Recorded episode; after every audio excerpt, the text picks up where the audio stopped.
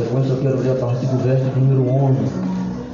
Enquanto os irmãos estão localizando, eu gostaria de externar aqui a minha alegria, estar mais uma vez com os irmãos, louvando ao nome do nosso Senhor, cultuando, e sempre que venho aqui com a oportunidade de estar transmitindo a palavra de Deus, é uma alegria muito grande. Que Deus possa estar abençoando a vida do pastor Walter, dando a ele graça, sabedoria, para que ele continue conduzindo esse rebanho com fidelidade até chegarmos no céu. Lucas 15, verso 1 e 2 diz assim: Chegavam-se a ele todos os publicanos e pecadores para o ouvir. E os fariseus e os escribas murmuravam, dizendo: Esse recebe pecadores e come com eles. A partir do verso 11: E disse: Um certo homem tinha dois filhos. E o mais moço deles disse ao pai: Pai, dá-me a parte da fazenda que me pertence. E ele repartiu por eles a fazenda. Poucos dias depois, o filho mais novo, ajuntando tudo, partiu para uma terra longínqua e ali desperdiçou toda a sua fazenda, vivendo dissolutamente. Havendo ele gastado tudo, houve naquela terra uma grande fome e começou a padecer necessidades. E foi chegou-se a um cidadão daquela terra, o qual mandou para os seus campos para apacentar porcos. E ele desejava encher o seu estômago com as bolotas que os porcos comiam, e ninguém lhe dava nada. Caindo em si, disse: Quantos trabalhadores de meu pai têm abundância de pão, e eu aqui pereço de fome? Levantar-me-ei e irei ter com meu pai. E dir-lhe-ei, Pai, pequei contra o céu e perante ti. Já não sou digno de ser chamado teu filho, faz-me como um dos teus trabalhadores. Levantando-se, foi para o seu pai, quando ainda estava de longe, viu o seu pai, e se moveu de íntima compaixão, correndo, lançou-lhe ao pescoço e o beijou. E o filho disse ao pai: Pai, pequei contra o céu perante ti, já não sou digno de ser chamado teu filho. Mas o pai disse aos servos: Trazei melhor roupa, vestir-lo, ponde-lhe um anel no dedo, sandálias nos pés e trazei o bezerro cevado. Matai-o e comamos, e alegremos-nos, porque este meu filho estava morto e reviveu. Tinha-se perdido e foi achado. E começaram a alegrar-se. E o seu filho mais velho, que estava no campo, quando veio, chegou perto da casa, ouviu a música e a dança, e chamou a um dos seus servos e perguntou-lhes o que era aquilo. E ele lhes disse: Veio teu irmão, teu pai matou o bezerro cevado, porque o recebeu são e salvo. Mas ele muito se indignou e não queria entrar. E saindo, o pai pelejava com ele. Mas respondendo ele, disse ao pai: Eis que se sirvo há tantos anos sem nenhum dos seus mandamentos transgredir. E tu nunca me destes um cabrito para alegrar-me com os meus amigos. Vindo, porém, esse teu filho que desperdiçou a tua fazenda com as meretrizes, mataste de um bezerro cevado. E ele lhes disse: Filho, tu sempre estás comigo, e todas as minhas coisas são tuas. Mas era justo alegrarmos-nos, porque este teu irmão estava morto e reviveu tinha se perdido e foi encontrado. Quantos podem dizer amém? Os irmãos podem se assentar. Meus irmãos, alguém falou que nós temos que ter três cuidados ao lermos qualquer parábola da Bíblia. O primeiro cuidado é entender a distância de tempo entre Jesus proferir a parábola e entre o tempo que nós estamos lendo. O segundo cuidado é de nunca ignorar o fator cultural de cada parábola.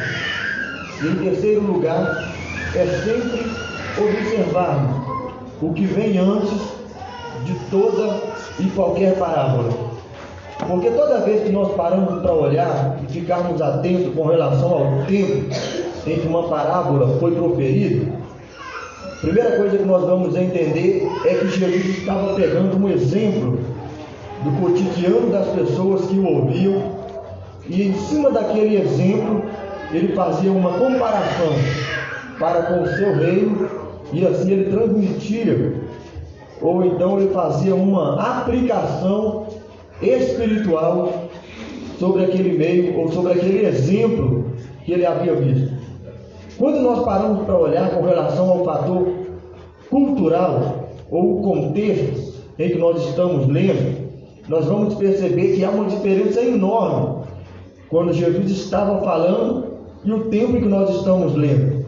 Basta nós olharmos, por exemplo, para a parábola de quando Jesus vai falar a respeito das dez virgens, do casamento judaico, a cultura da época totalmente diferente da nossa.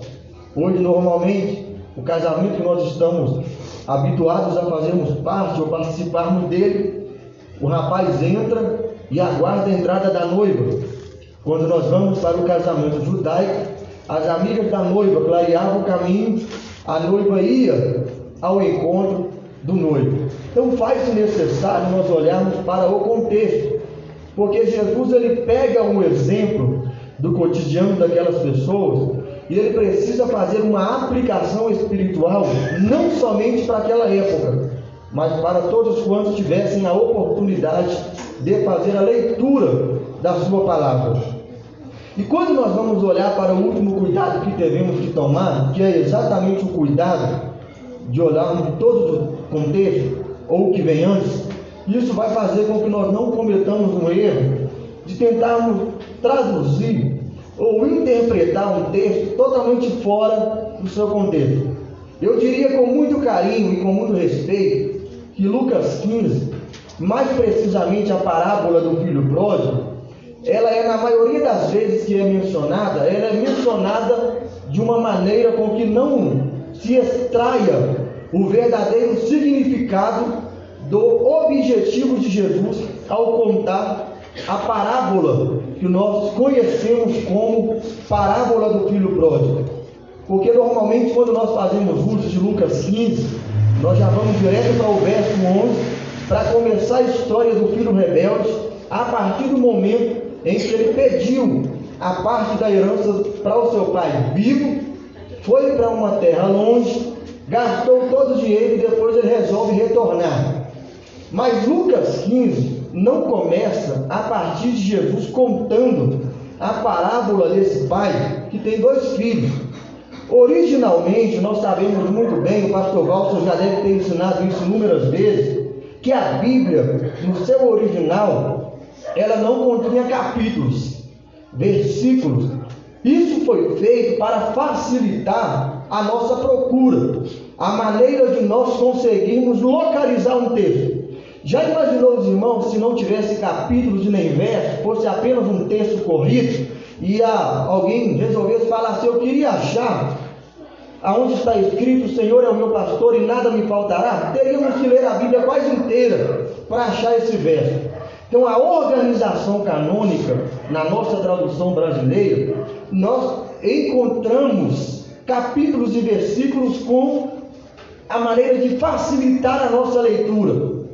Isso ajuda por um lado e às vezes acaba nos atrapalhando por outro. Porque quando nós olhamos para essa maneira com que a Bíblia foi organizada, nós vamos ver que, principalmente em algumas parábolas, o título nada tem a ver com o conteúdo que Jesus quer contar, ou com o ensinamento que Jesus tem para passar para nós. Quando nós vamos olhar de modo muito especial para Lucas 15, conforme eu já falei para os irmãos, Jesus não começou o seu ensinamento ou ele não criou o seu raciocínio a partir da ideia do pai que tem dois filhos. Quando nós olhamos para Lucas 15, 1, a primeira informação que nós temos é que Lucas está dizendo assim: os pecadores e publicanos paravam para o ouvir.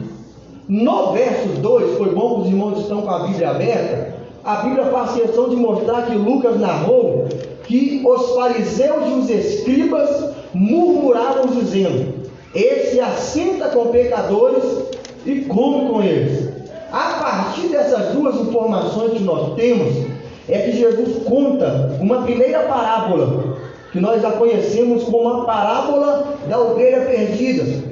Que Lucas, por sua vez, não começa dizendo a respeito da ovelha perdida, ele começa dizendo de um pastor que tinha 100 ovelhas e uma se desgarrou, ele deixou as 99 e ele foi buscar aquela que se havia perdido. E depois que ele encontra, ele tem um momento de muita alegria, porque para ele importava mais uma desgarrada sendo encontrada do que as 99 que ele havia deixado no aprisco.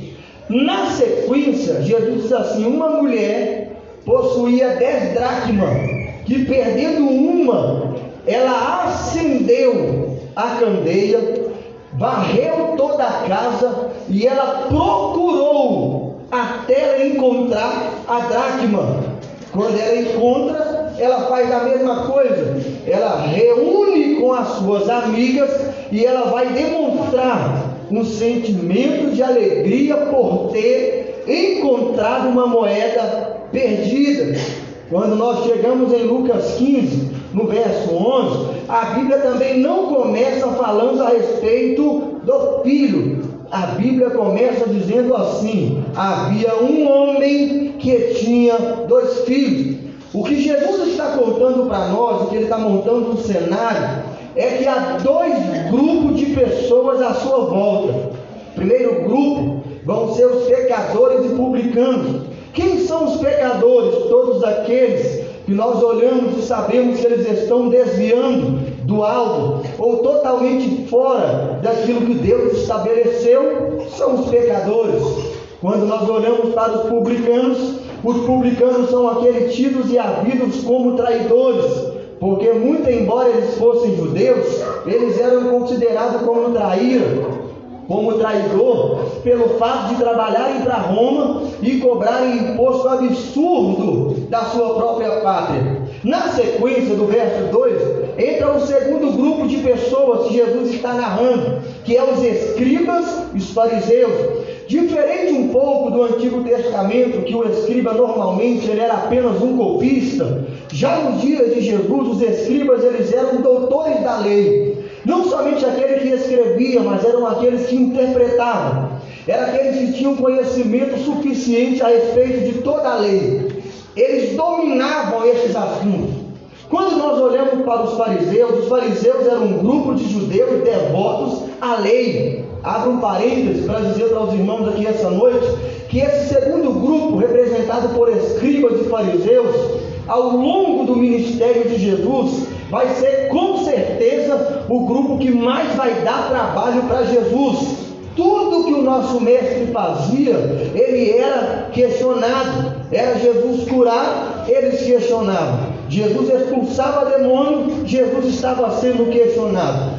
Quando Jesus ele conta para nós esses dois grupos de pessoas, que Lucas faz questão, e é o único dos evangelistas que vai escrever essa parábola, ele conta essas duas parábolas. Eu queria que os irmãos entendessem que o grupo 1 um são os pecadores e publicanos, aqueles que estão totalmente perdidos, afastados, distanciados de Deus. Esse primeiro grupo, eles vão ser representados pela ovelha perdida, que vai se perder do lado de fora do aprisco. Que na parábola do pai que tem dois filhos, vai ser o irmão mais novo. Por quê? Porque o filho mais novo, ele pede a parte da herança e ele vai para fora da casa do pai.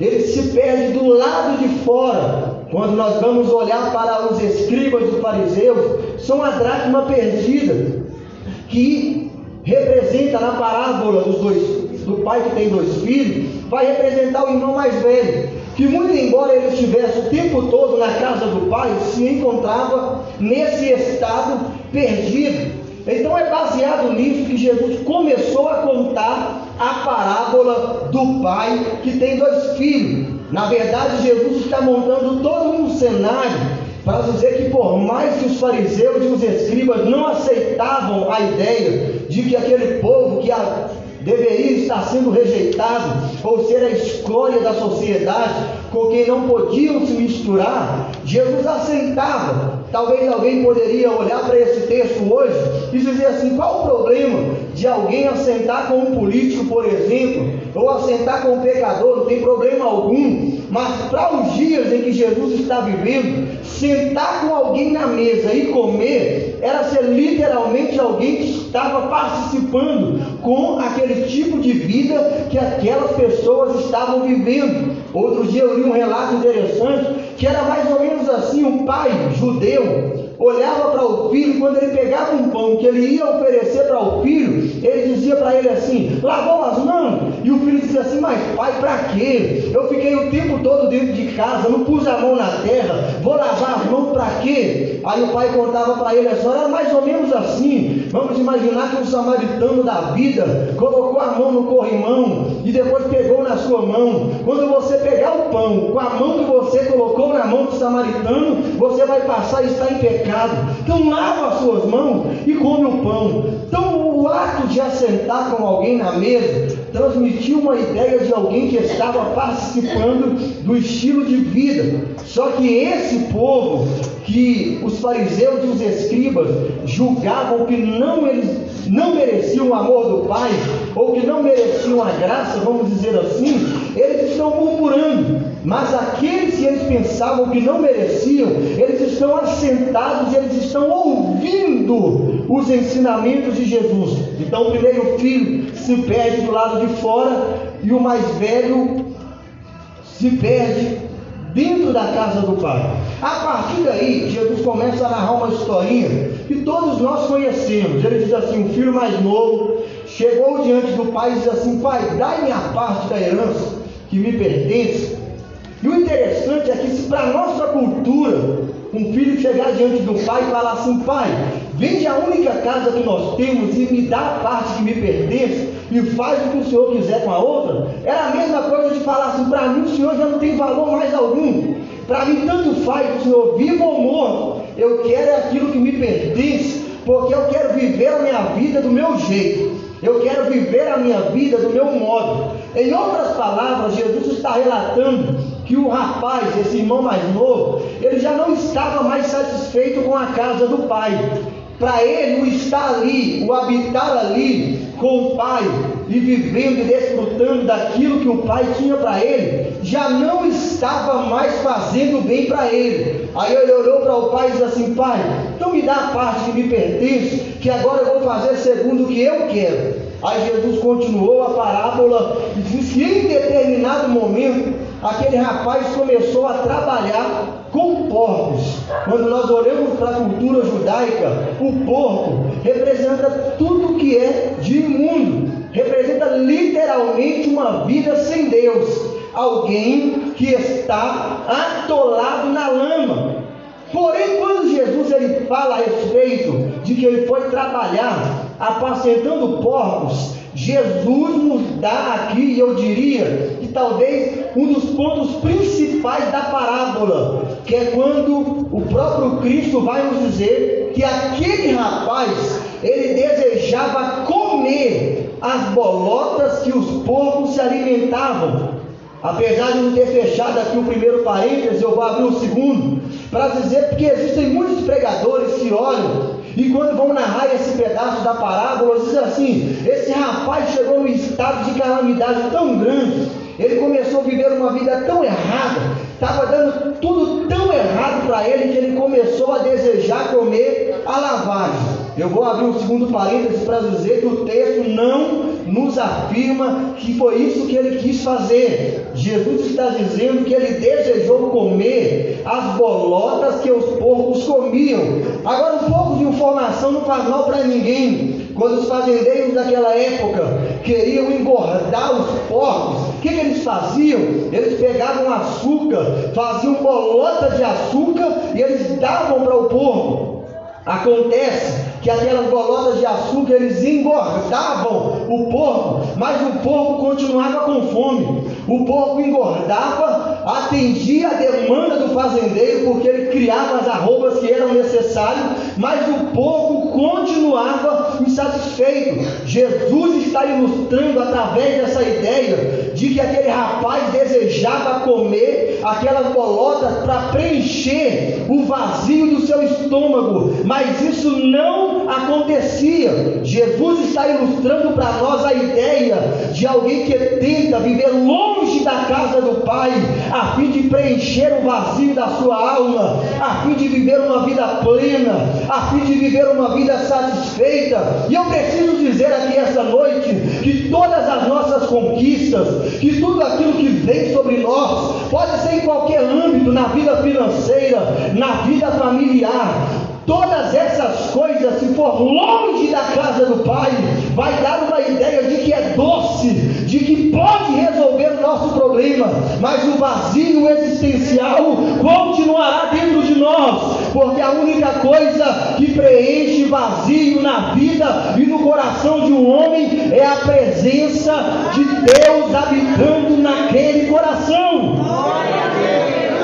E existem muitos crentes caindo na ilusão de que alguma coisa deste mundo, de que alguma coisa dessa terra seja capaz de preencher esse vazio. Alguém coloca isso numa universidade, coloca isso num bom emprego, tem aqueles que colocam sobre a família, mas o vazio existencial continua ali, porque a plenitude da vida cristã está no fato da igreja compreender que a nossa vida está dividida em dois tempos. O primeiro é quando você aceita a fé cristã, e o segundo é quando vive a sua vida unicamente a fim de ser preenchido pela presença dele.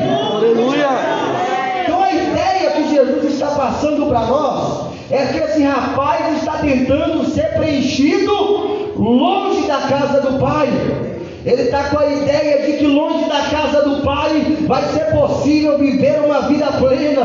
Aí eu fui ler alguns comentários bíblicos, eu achei muito interessante. É que esse rapaz ele era feliz na casa do pai e ele não sabia. Aí quando ele pega a parte que lhe pertencia e ele vai para uma terra longe, na cabeça dele ele está dizendo assim: Eu sei o destino, eu sei o caminho da plenitude, eu sei exatamente o que eu devo fazer para alcançar a plenitude, mas ele estava sendo enganado, porque todo pecado ele brota da insatisfação da alma. Eu preciso essa noite lhe perguntar: o que é que você sente falta quando estás na presença de Deus? Quando as forças acabam, ele renova.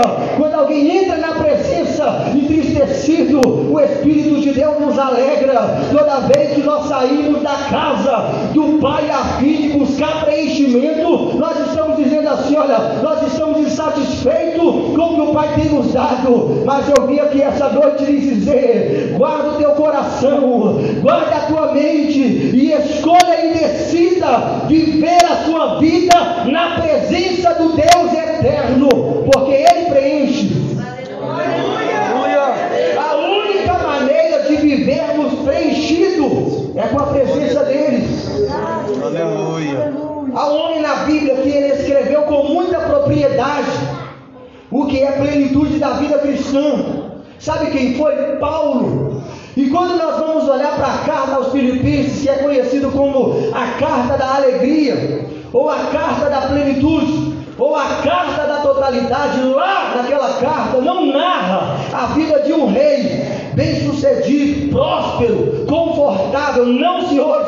A carta da plenitude é escrita por um homem que estava preso na cidade de Roma. E quando Paulo começa a falar a respeito desse assunto, de falar de totalidade, de plenitude, primeiro ele começa falando com relação à gratidão, porque ele começa agradecendo aquela igreja por ter enviado as ofertas para ele. Aí eu fico intrigado, porque quando nós vamos ler a carta, nós vamos perceber que Paulo, ele se encontra preso, com as mãos e com os pés amarrados, e ele vai ter que escrever uma carta, a fim de consolar os irmãos que estavam livres. O preso no Senhor vai ter que escrever uma carta para consolar os livros. O que é isso? Plenitude. Quando nós vamos olhar para o capítulo 2, Paulo começa a falar de sentimento, de sorte que haja em vós o mesmo sentimento que houve em Cristo. Aí no capítulo 3, Paulo vai falar a respeito, e ainda que eu não tenha conquistado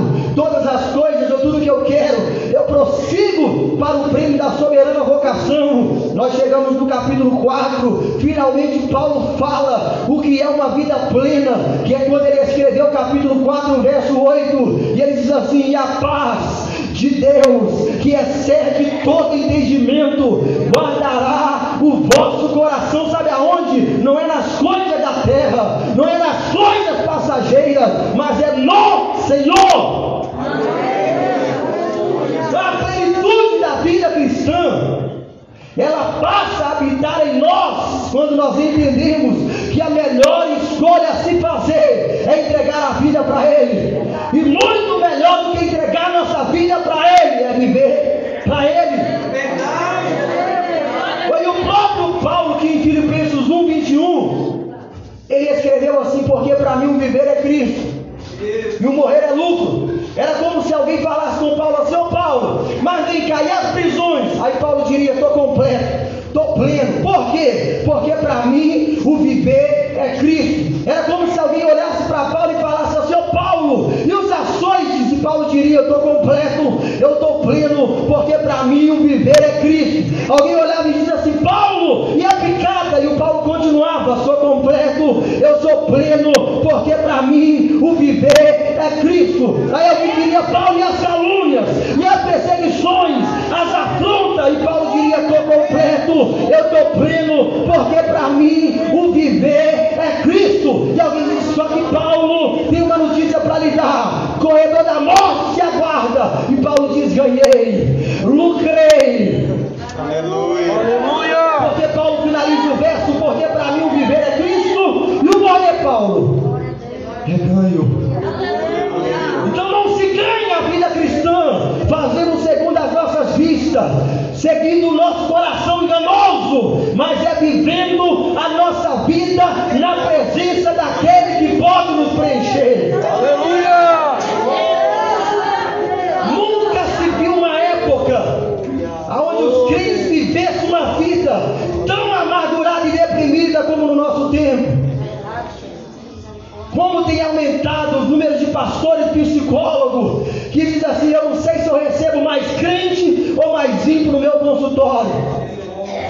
Aí você vai perguntar a razão.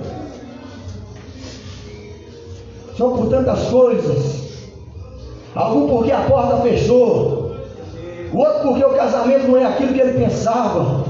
O outro porque a criação e a educação do filho está dando trabalho. Mas eu vim aqui lhes dizer: a plenitude da nossa vida não está pautada nessas coisas. É por isso que o apóstolo Paulo, ele sempre estava com motivos suficientes para jubilar na presença de Deus. Porque alguém poderia pensar que Paulo estava um camarada realizado, alguém que tinha tudo o que queria. Não, Paulo está dizendo assim: olha. Eu corri atrás de muitas coisas e não conquistei. E ele diz assim: não é que eu julgo ter conquistado tudo que eu queria, mas é que uma coisa eu faço, eu esqueço-me das coisas que para trás ficam. É nesse mesmo contexto que o Paulo vai dizer que ele havia considerado todas as coisas como esterco, como perda. Olha para cá, Paulo não está falando do conhecimento da lei, Paulo não está falando da tradição judaica, Paulo não está falando de nada dessas coisas. Na verdade, Paulo, ele pega tudo isso e coloca num pacote, ele coloca numa balança. Aí ele diz assim: Eu considero essas coisas perda para obter o conhecimento de Jesus Cristo. Paulo, na verdade, ele está dizendo assim: Olha, a minha vida, se colocada numa balança, tudo que eu havia conquistado antes de conhecer a Ele tem um peso, mas quando eu paro para olhar o peso que é o fato de eu ter conhecido Ele, eu entendo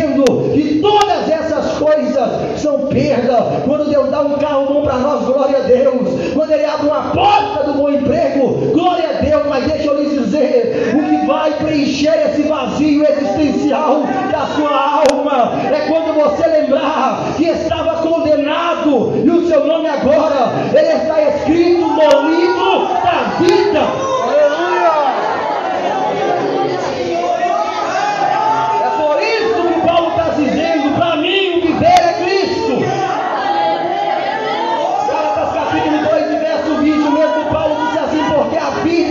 que eu vivo agora, eu já crucifiquei o mundo, eu já crucifiquei as paixões carnais, e a vida que eu vivo agora, eu vivo na fé do Filho de Deus. Esse é o papel de todo crente. Olha, irmão, que você não foi na igreja, a porta fechou, estou desempregado, mas o seu nome continua escrito no livro da vida. Olha, irmão, por que você não foi na igreja? Estou enfermo. Vai chegar um você vai receber um corpo glorificado.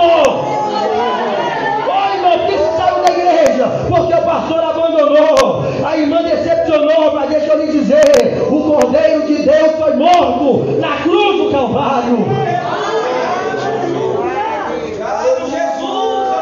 Preenchimento só é possível nele. João capítulo 6, João escreveu assim: Vossos pais comeram o maná do deserto e morreram. Mas eu sou o pão vivo que desceu do céu. Quem comer da minha carne viverá para sempre. Nele há preenchimento eterno. Aleluia. O Billy Graham, durante 60 anos de ministério, ele carregou uma frase com ele que ele dizia assim: todo o coração vazio existencial do tamanho de Deus, que só pode ser preenchido pela presença de Jesus. Inevitavelmente, faça uma lista com mil desejos e cumpra os mil. Se Jesus não estiver neles, é tudo vazio é tudo vai passar, mas aqueles que entregam a sua vida de forma sincera na presença de Deus, aprende a contentar tendo, aprende a contentar não tendo, aprende a contentar vivendo momentos de bonança, mas aprende a contentar quando as coisas não estão acontecendo da maneira que a gente quer, porque toda vez que essas coisas sobrevêm sobre nós, a gente tem um céu a que recorrer. Aleluia. Uma bolota servia para isso. Então quando Jesus fala que esse rapaz desejou comer dessas bolotas, Jesus está dizendo assim: esse é o estado de todo e qualquer ser humano, longe da presença do Pai. Come, mas não se sente preenchido. Porque plenitude nós só encontramos nele. Eu lembro de ter feito uma, uma pesquisa quando eu estava fazendo o curso de bacharel. O, pastor que era nosso professor, ele era pastor e psicólogo. E ele nos recomendou ler um livro, O Adoecimento da Igreja. Ou Por que é que a igreja adoeceu. E o que, que levou ele a escrever o livro? É que durante 30 anos exercendo o pastorado e a profissão, 30 anos atrás, quando ele escreveu o livro, ele percebeu que demorava era anos para entrar um crente deprimido. Aí o tempo passou, entravam dois, três por ano. Aí, com 10 anos atrás, antes ele escrever o livro, aquele número tinha aumentado consideravelmente. Mas só que chegou uma hora que entrava no consultório dele o mesmo número de pessoas crentes e pessoas ímpias. Aí ele ficou assustado, ele disse, peraí, tem alguma coisa errada.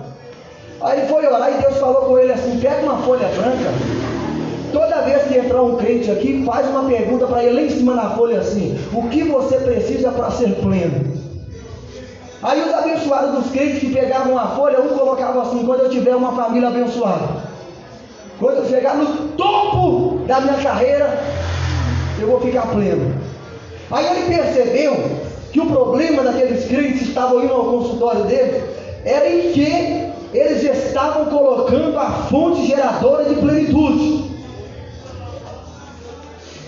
Você já parou para observar? Eu não sei se acontece aqui, mas normalmente no dia 31 de dezembro, tem crente que faz uma lista de pedidos, mas não consegue colocar em momento algum daquela folha um sentimento de gratidão. Ah, Senhor, se a sua graça não me alcança, aonde é que eu estava uma hora dessa?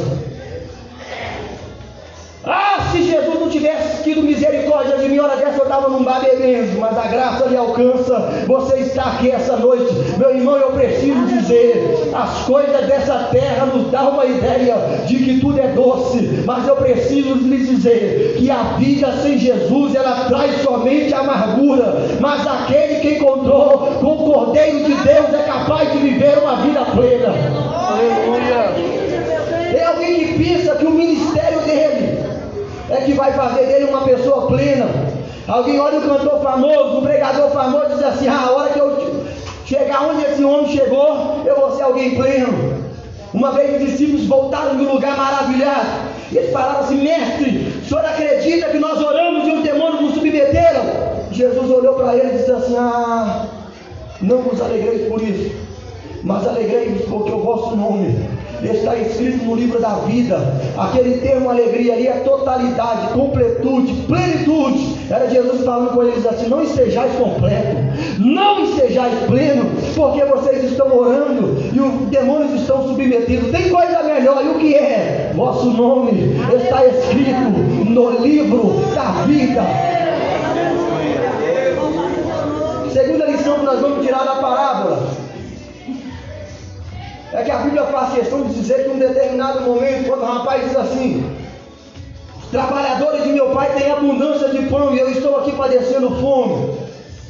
Ele tomou uma decisão: levantar-me-ei e irei ter com meu pai. A história que Jesus está narrando vai dizer que quando ele aproximou da casa do pai, irmãos, tem um detalhe extraordinário. Porque a Bíblia diz que o rapaz vem andando e o pai correu na direção do filho. Se eu marco um encontro com o pastor Valso e eu defino um algo, se ele vier andando e eu vier correndo, qual a ideia que o pai está transmitindo? Eu quero chegar primeiro, olha para cá. Jesus estava contando para os escribas e fariseus, muito embora eles achavam que aqueles pecadores e publicanos não eram dignos do amor do Pai, Jesus está narrando com essa ideia de que o Pai todos os dias chegava na varanda e ele aguardava de forma ansiosa com o retorno do filho, e quando ele percebe o filho voltando, ele vai antecipar, olha para cá, na cultura, quando um rapaz fazia algo dessa natureza, ele era digno de ser morto apedrejado. A lei dizia que tal desonra, que tal ato deveria culminar em alguém sendo apedrejado. Aí Jesus está dizendo assim: antes que alguém tacasse a pedra, antes que alguém tomasse culpado, a graça já estava sendo liberada para aquele rapaz. Quando eu olho para esse texto, eu vejo Pedro, exatamente o apóstolo Pedro, inserido aqui. Sabe por quê? Existem muitas pessoas que, mesmo servindo a Jesus durante tanto tempo, parece que chega um momento na caminhada que eles acham que estão de pé porque eles são bons. Ai, porque ora, ai, porque jejuma, ai, porque lê a Bíblia, irmão. Nós só estamos aqui essa noite, é por causa da graça de Deus. Pedro, ele pensou que ele tinha condições de servir Jesus até a morte e não negar.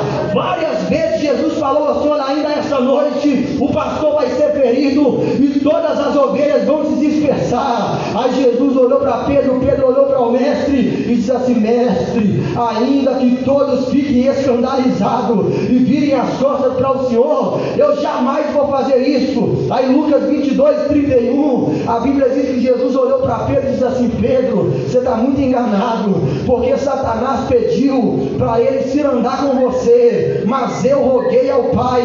Olha para cá, o termo cirandar aqui é peneirar. Eu não sei se os irmãos já leram ou já viu algum vídeo, mas quando naquela época eles iam peneirar o trigo, eles pegavam o trigo pela cauda e eles ficavam batendo em uma peneira de forma violenta. Quanto maior cacetada, mais o grão caía. Aí o que Jesus está dizendo é que Satanás pediu para poder bater em Pedro de forma violenta.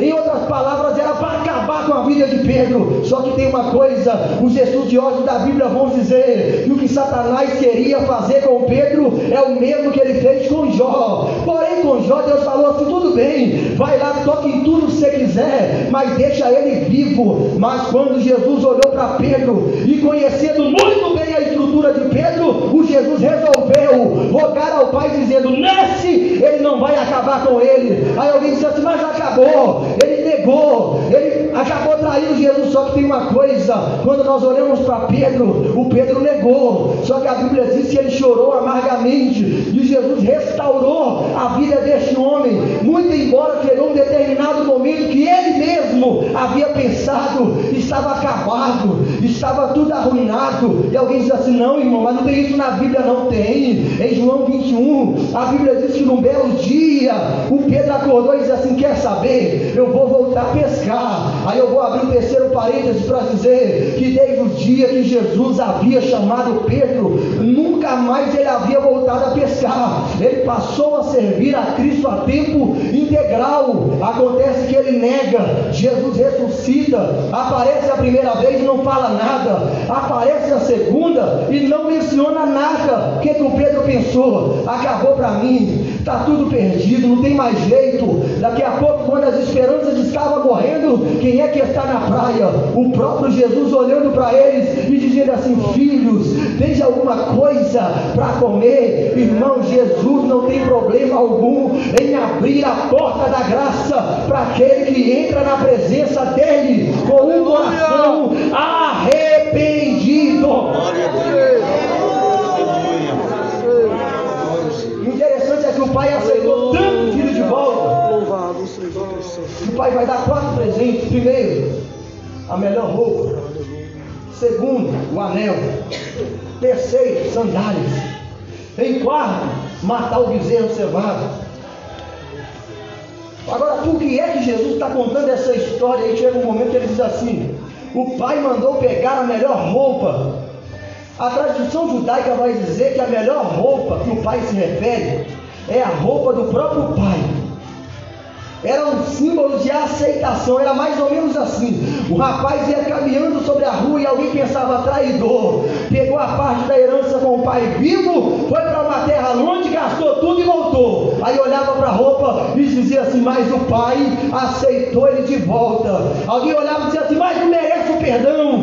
Mas olhava para a roupa e dizia: O pai aceitou ele de volta. Aí eu me lembro de uma história muito conhecida que conta que um filho rebelde, semelhante ao filho pródigo, chegou um determinado momento que ele olhou para o pai e disse assim: Pai, quer saber de uma coisa? Eu vou para São Paulo viver a vida do meu jeito, não quero mais viver aqui. E ele foi para São Paulo e começou a gastar dinheiro, e começou a viver na farra, e começou a viver na prostituição. Aí daqui a pouco chegou o companheiro dele, sabe quem é? O vazio da alma.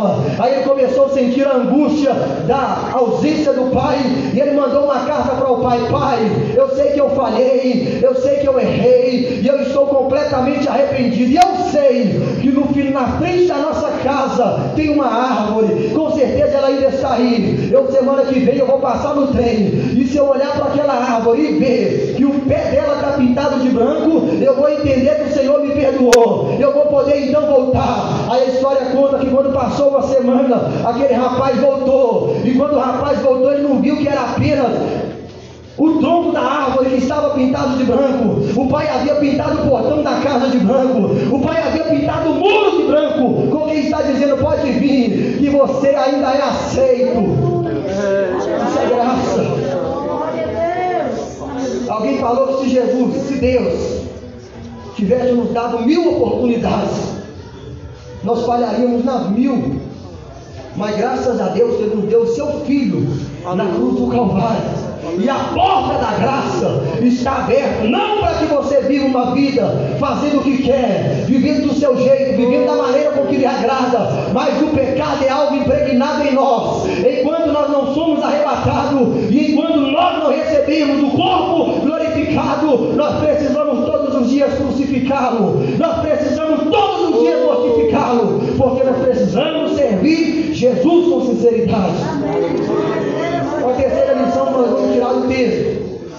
E aqui é o caminho para concluir. É que cada presente do Pai representa uma dádiva da graça. A melhor roupa vai falar de aceitação. Na teologia bíblica, isso é justificação. E o que é ser justificado? Foi cantado aqui. A justificação ela é um ato jurídico de quando Deus pega o culpado e o declara justo. E Paulo vai deixar muito claro que isso não tem nada a ver com as nossas obras. Isso é pela fé em Jesus, pela graça, para que ninguém se glorie. Segunda dádiva da graça é o anel no que ele, quando ele resolveu tomar aquela decisão, ele disse assim: Eu vou voltar. E se meu pai quiser me tratar como um trabalhador, para mim já está tudo bem. Mas quando o pai ele dá o anel para o filho, está falando de reconciliação. Todos nós sabemos muito bem que o nosso estado, antes de encontrarmos com Cristo, é o que? Inimizade para com Deus. Irmão, quando Deus está irado com a nação, um anjo mata milhares de pessoas.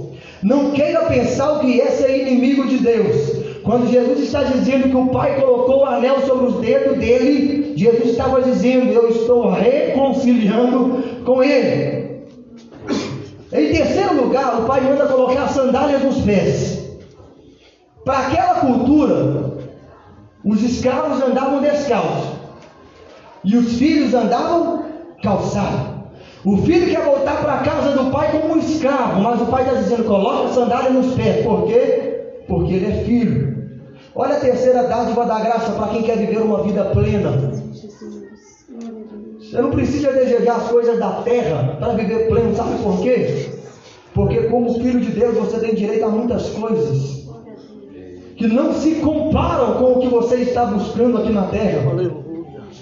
João, quando vai fazer, vai escrever a sua epístola e vai falar sobre esse paralelo, ele diz que as coisas do mundo nos fazem inimigo de Deus. Mas aquele que faz a vontade do Pai permanece para sempre. Aleluia. Ser filho de Deus, o pastor Valdo me mandou uma mensagem um tempo desse para trás, que eu perguntei para ele qual era a ideia, ou o que pode nos orgulhar de dizer que somos filhos de Deus. E ele diz assim: são muitos. E ele colocou novo céu, nova terra, novo nome, corpo glorificado, ser herdeiro com Cristo, co-herdeiro de glória em Deus. Glória a Deus, aleluia. Tantas outras bênçãos espirituais que temos direito quando a nossa vida passa a ser entregue para Ele. Em quarto lugar, o pai mandou matar um bezerro. O interessante é que se Jesus tivesse terminado a parábola aqui, nós falaríamos somente do irmão mais novo. Só que o ensinamento de Jesus ainda não termina, porque ele fala de como foi difícil o pai tratar com o irmão mais velho. E a Bíblia diz que o pai pelejava com o filho e o filho não entrava. Mateus 21, 31, Mateus chegou a dizer que as prostitutas, as meretrizes e os publicanos herdam o reino primeiro do que vós, escribas e fariseus. Por quê? Porque no reino de Deus aceita-se tudo? Não. É que Jesus vai nos dar um outro ensinamento aqui. O menino disse para o pai: É seu pai. Espera aí. Há tanto tempo eu te sinto, o senhor nunca matou para mim nenhum cabrito para alegrar com meus irmãos, com meus amigos. Aí ele olhou para o pai e disse assim: Agora veio esse teu filho, já nem considerava mais irmão. O senhor mata para ele o bezerro? E o pai disse assim: Filho, há tanto tempo tu estás comigo, tudo que eu tenho é seu. Sabe o que isso significa? Que é possível nós estarmos na casa do Pai, fazendo tudo que alguém nos manda fazer, e não tendo relacionamento com o Pai. Sabe o que é? As nossas motivações. Não, pregador, você não tem noção. Quando ele pega o microfone para cantar, não tem problema. E o relacionamento com o Pai?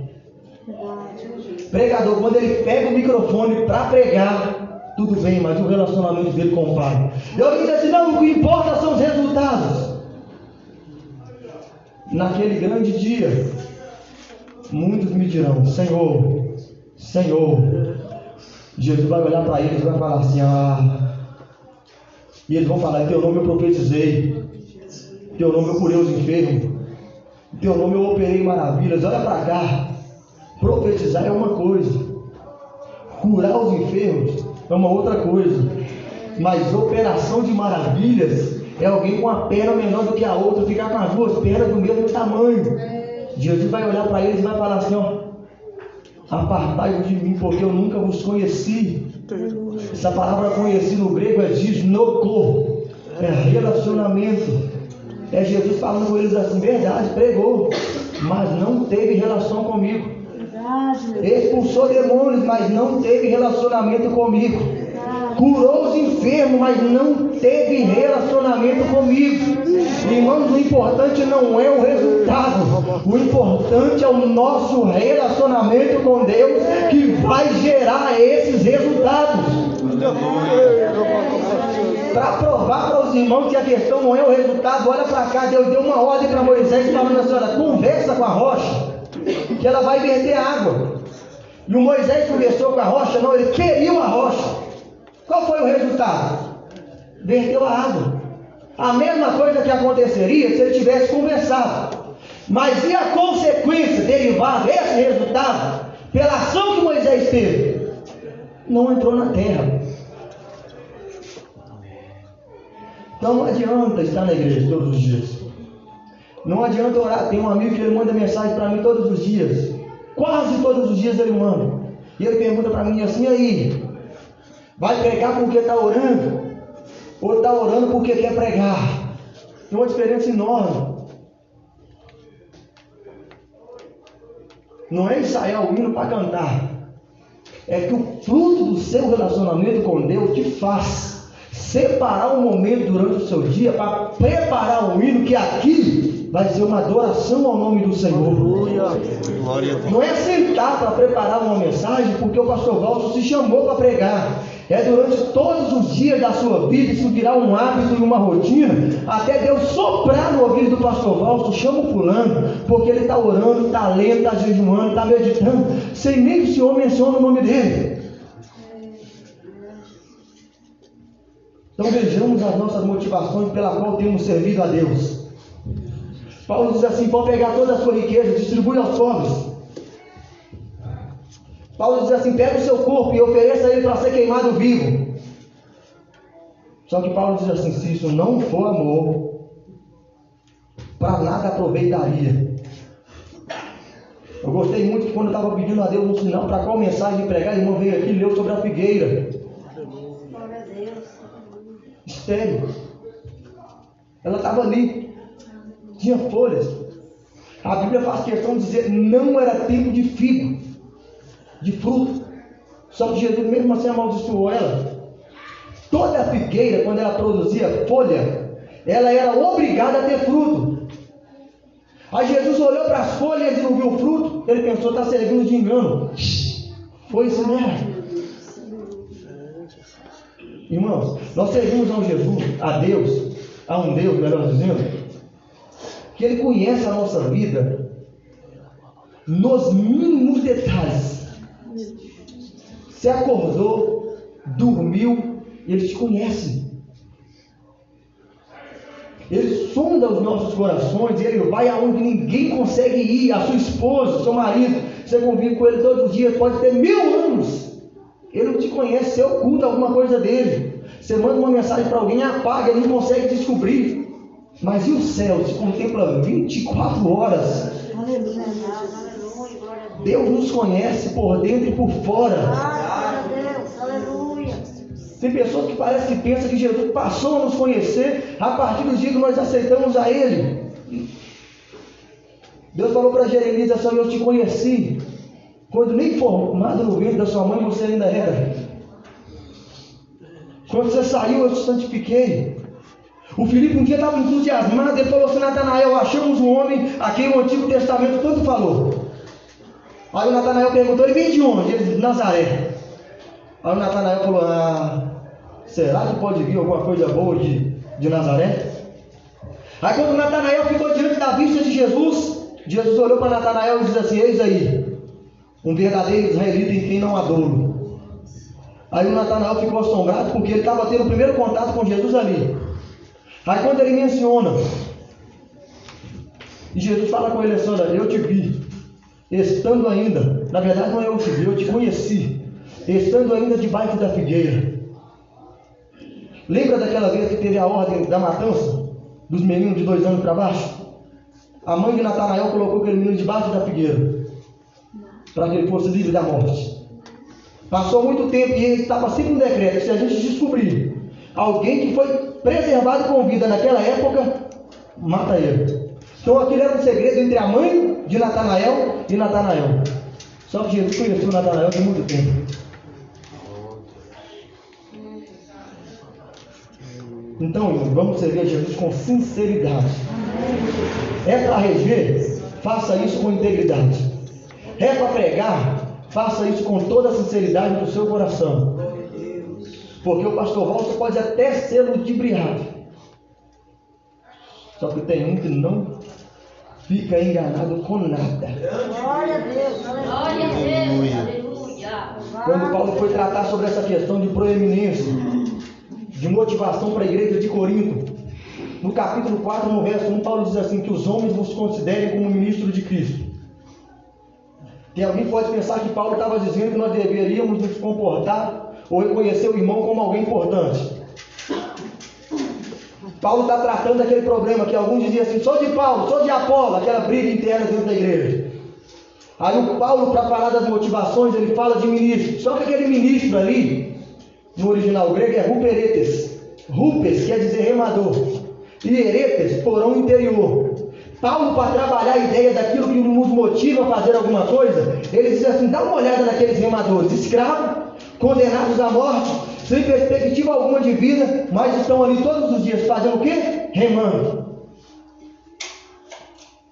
Qual a recompensa do escravo? Nenhuma, mas continua remando.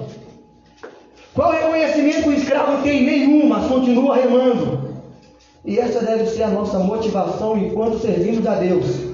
Muito embora tenha bênçãos incontáveis para nós no céu.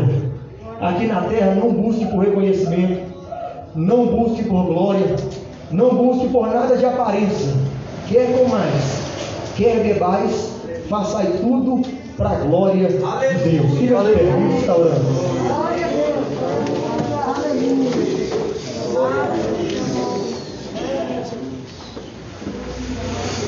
Então, para mim, na minha conclusão da fala,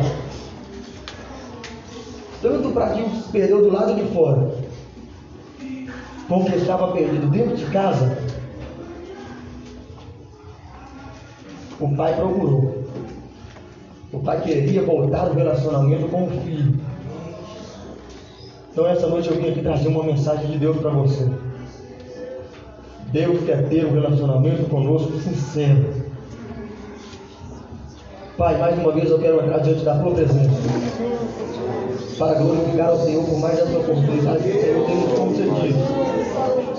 De nós estarmos aqui essa noite louvando e adorando ao teu santo nome. Pai, quantos corações que entraram aqui essa noite, ó Pai, quantos corações feridos, angustiados. Mas que essa noite seja uma noite de renovo, uma noite de refrigério, uma noite de restauração de vidas. Pai, todas aquelas pessoas que estão aqui, ó Pai, congregando, cultuando, mas que estão com o coração longe da tua presença, Pai, que essa noite seja uma noite que o Senhor chame a cada uma dessas pessoas para estar mais próximo do Senhor. Senhor nos faça ter a convicção, ó Pai, que não adianta cantar com os nossos lábios, mas devemos fazer isso com o nosso coração voltado para a tua presença, servindo com sinceridade, buscando a tua face com integridade. Pai, repreenda do nosso meio toda hipocrisia, repreenda do nosso meio toda falsidade, tudo aquilo que não provém do teu agrado, e faça com que o teu nome venha sempre ser glorificado que possamos viver uma vida plena, uma vida genuína, uma vida desfrutando da paz que somente o Senhor pode nos otorgar. Deus, nós repreendemos todo sentimento, Pai, de estarmos afastando da Tua presença. Tudo aquilo que nos coloca para longe do Teu altar, que essa noite o Teu Espírito possa nos fazer voltar para onde nós nunca deveríamos ter saído. Para que o Teu nome seja glorificado e que nós possamos ser achados irrepreensíveis na Tua volta, para nós estarmos para sempre com o Senhor nos ares desfrutando, ó Pai, de um corpo glorificado, desfrutando das bênçãos de sermos teu filho. É o que nós te pedimos e te agradecemos no nome de Jesus. Que Deus abençoe os irmãos. Eu agradeço a oportunidade em nome de Jesus.